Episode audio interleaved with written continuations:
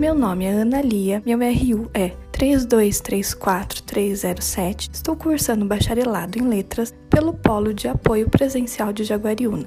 Neste podcast, irei apresentar a história de Maria Monteiro, a primeira cantora lírica da América Latina a ter sua carreira mundialmente reconhecida. Através de sua história, é possível conhecer um pouco da realidade das mulheres que buscavam uma carreira artística no século XIX. Embora ainda sofram com as heranças históricas, as mulheres têm tomado lugar em áreas que antes eram apenas masculinas, como na política, que vale lembrar que, embora a proclamação da República tenha ocorrido em 1889, foi apenas em 1932 que as mulheres brasileiras puderam votar efetivamente. Também na ciência, nos esportes, entre outros, mudando e moldando a sua imagem perante a sociedade.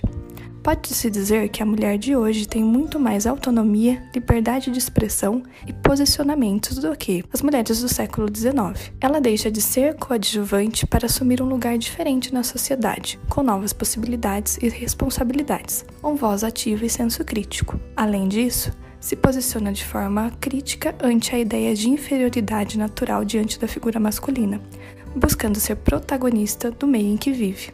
Entretanto, ainda é necessário preencher as lacunas históricas das produções das mulheres, conhecer suas publicações, seus pensamentos e sua sabedoria, que em épocas passadas foram ofuscadas ou caladas. A personagem escolhida neste podcast foi a cantora lírica Maria Monteiro, que era carinhosamente chamada de Zica Monteiro.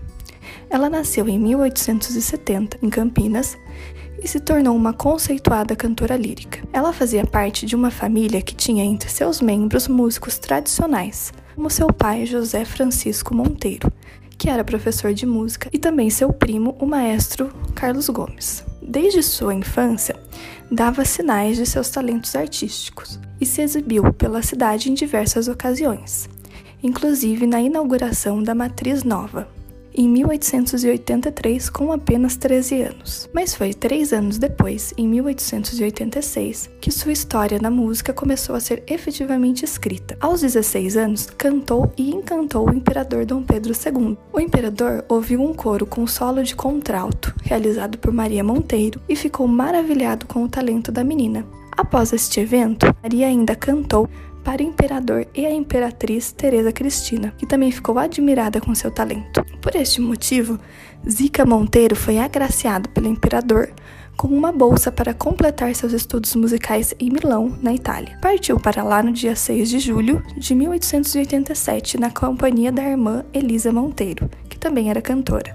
Maria conseguiu terminar seus estudos e ainda obteve a medalha de prata e o título de maestra e artista de canto. Zica se casou com um comerciante italiano e se mudou para Gênova. Consta que ele a teria influenciado ou obrigado interromper a carreira para dedicar-se ao lar. Em visita a Mont Blanc, famosa montanha entre a França e a Itália, Maria ficou doente. A enfermidade atingiu a garganta e os seus pulmões, causando sua morte aos 27 anos. Na cidade de Campinas, existem cerca de 150 monumentos espalhados pela cidade, mas apenas duas são de mulheres. Uma no Largo do Pará, a figura da Mãe Preta, e o movimento bicentenário de Campinas, na Praça Antônio Pompeu, onde consta uma estátua de bronze do maestro Carlos Gomes e na base, abaixo deste, uma figura de mulher representando Maria Monteiro, uma representação coadjuvante no monumento em homenagem ao maestro, que era seu primo.